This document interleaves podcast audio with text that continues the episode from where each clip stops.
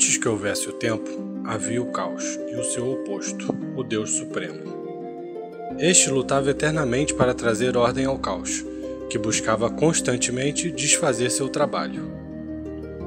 Assim, ambos criaram o universo.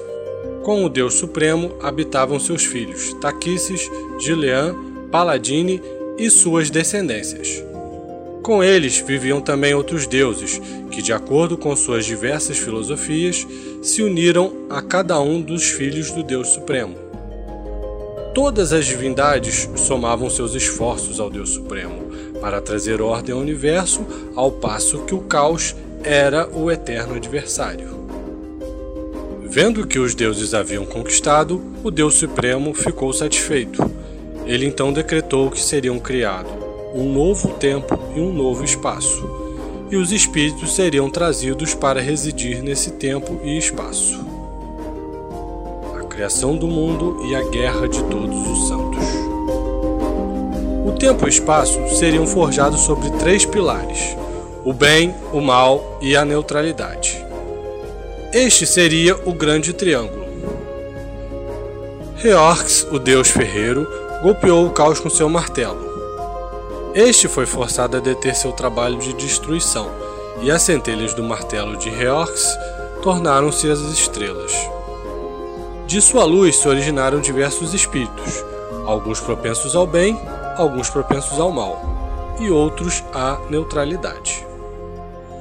As divindades passaram a disputar esses espíritos.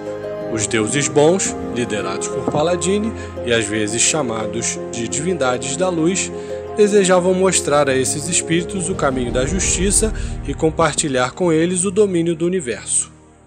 Os deuses do mal, liderados por Takassis e às vezes chamados de divindades da escuridão, procuravam escravizar os espíritos e forçá-los a cumprir suas ordens. Os deuses da neutralidade, liderados por Gilean, às vezes chamados de divindades do equilíbrio, procuravam o meio termo, sustentando que os espíritos deveriam ser livres para escolher por si mesmos se serviriam o bem, o mal ou nenhum deles. Assim começou a Guerra de Todos os Santos. Os deuses do bem e da neutralidade uniram suas forças para impedir a vitória final do mal. Caos observava tudo do além, deliciando-se com a guerra pois o tumulto destroçava a ordem e conduzia o universo para mais perto da destruição. O Deus Supremo também se mantinha vigilante no além e se enfurecia ao ver que todo o seu trabalho para trazer ordem ao universo começava a se desfazer. O Deus Supremo sabia que se o equilíbrio fosse perturbado e qualquer uma das três colunas ruíssem, o novo tempo e espaço tombariam com ela. Assim, ele reuniu seus filhos diante de si e propôs um acordo que encerrou a guerra e restaurou o equilíbrio do universo. O acordo.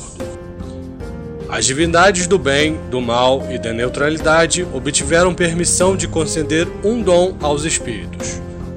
Os deuses do bem lhes deram a vida e a força física. Deste modo, eles adquiriram controle do mundo material e se tornaram semelhante às suas próprias divindades. Os deuses do bem esperavam que os espíritos, usando essas forças mortais, trouxessem paz e ordem ao mundo e conduziriam os demais pelo caminho da justiça. As divindades do mal decretaram que essas formas físicas teriam fome e sede e seriam forçadas a trabalhar para suprir suas necessidades. Os deuses do mal esperavam que os espíritos se cansariam disso e se voltariam para as divindades para aliviar seu sofrimento, e assim poderiam ser subjugados. As deidades da neutralidade concederam aos espíritos o dom do livre-arbítrio, para escolherem livremente entre o bem e o mal, ou a nenhum deles. Os deuses criaram o mundo de Kryn como residência para os seres físicos.